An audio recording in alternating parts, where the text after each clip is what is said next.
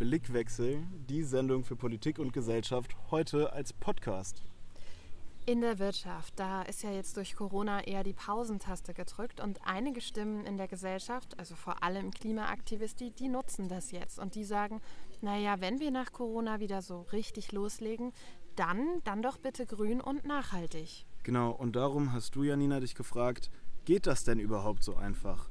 Lässt unser Wirtschaftsmodell das zu oder müssen wir da mal was komplett neu denken? Hier kommt deine Suche nach den Antworten im universitären Umfeld. Wir müssen mit tiefen Einschnitten beim Wirtschaftswachstum in diesem Jahr rechnen. Wir gehen davon aus, dass in einzelnen Monaten im ersten Halbjahr das Wirtschaftswachstum um mehr als 8 Prozent einbrechen kann. Wenn die Wirtschaft nicht mehr wächst, dann ist das alarmierend. Das zumindest scheint die Grundlage zu sein, auf der unser Wirtschaftsminister Peter Altmaier von der CDU hier argumentiert. Und klar ist auch, die Regierung wird weitere milliardenschwere Hilfen ausgießen, um der Wirtschaft nach Corona auf die Beine zu helfen. In der Krise scheint der Fokus eher auf der Wirtschaft als auf dem Klimaschutz zu liegen. Doch nur weil Corona das andere Top-Thema 2020 kurz von der Agenda verdrängt hat, ist die Frage nach einer nachhaltigen Wirtschaft nicht vom Tisch. Beim Petersberger Klimadialog scheint unsere Kanzlerin Angela Merkel schon eine Lösung zu haben. Umso wichtiger wird es sein, wenn wir Konjunkturprogramme auflegen, immer den Klimaschutz ganz fest im Blick zu haben und deutlich zu machen, dass wir nicht etwa am Klimaschutz sparen, sondern dass wir in zukunftsfähige Technologien investieren. Und in dieser Frage scheint sich die Koalition mal einig.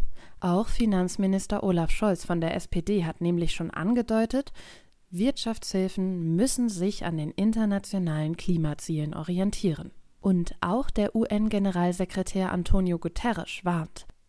Letztes Jahr war das zweitheißeste Jahr seit Beginn der Aufzeichnung, Teil des heißesten Jahrzehnts. Verspäteter Klimaschutz wird uns jedes Jahr immer mehr Leben und Geld kosten, weil unsere Wirtschaft beschädigt wird. Den höchsten Preis werden wir dafür zahlen, nichts zu tun. In Krisenzeiten wird gerne Grundsätzliches hinterfragt, auch an der Kölner Uni. Kann man überhaupt konsequenten Klimaschutz betreiben und gleichzeitig wachsen? Das ist Lukas. Der Student engagiert sich bei der Hochschulgruppe Eukos, plurale Ökonomik. Also fairen Handel in dem Sinne, dass man jeden Mittwoch trifft sich die im Schnitt immer fünf bis zehn Menschen starke Gruppe seit Beginn der Corona-Zeit online.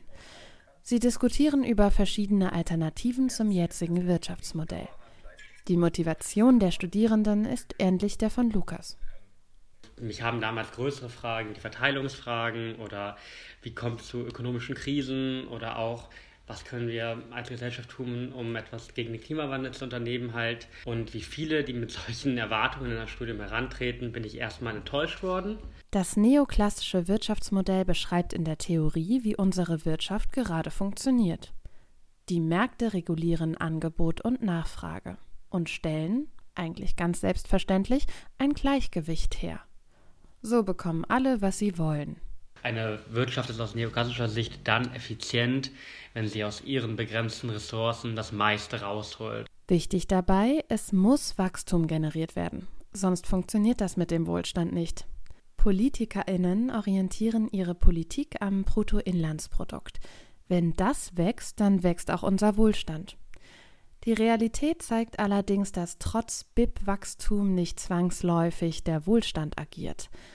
Genau hier setzen die alternativen Wirtschaftsmodelle an.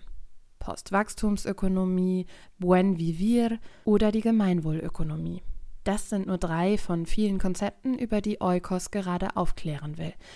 Eine Idee, die auch allen alternativen Konzepten zugrunde liegt?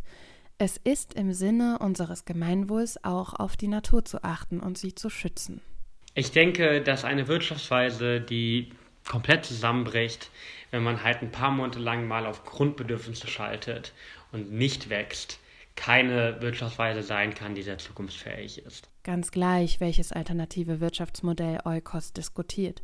In jedem Fall hat die Krise Lukas vor allem eins deutlich gemacht. Corona ist eine Hürde, die wir jetzt nehmen müssen, aber verglichen mit der Klimakatastrophe, die noch bevorsteht und die, die Herausforderungen, die wir dort meistern müssen, ist es noch relativ harmlos. Und wir müssen uns natürlich fragen, wenn wir jetzt schon solche Probleme haben, einige Monate lang nur unsere Grundbedürfnisse zu decken, wie groß werden die Probleme dann sein, wenn wir halt im großen Stile halt umbauen und zurückbauen müssen, um die, die, Katastrophe zu verhindern. Die Diskussion auf der universitären Ebene wie bei Eukos ist das eine. Ob die dann tatsächlich eine gesellschaftliche Umsetzung auf höherer Ebene findet, das wird eine andere Frage sein.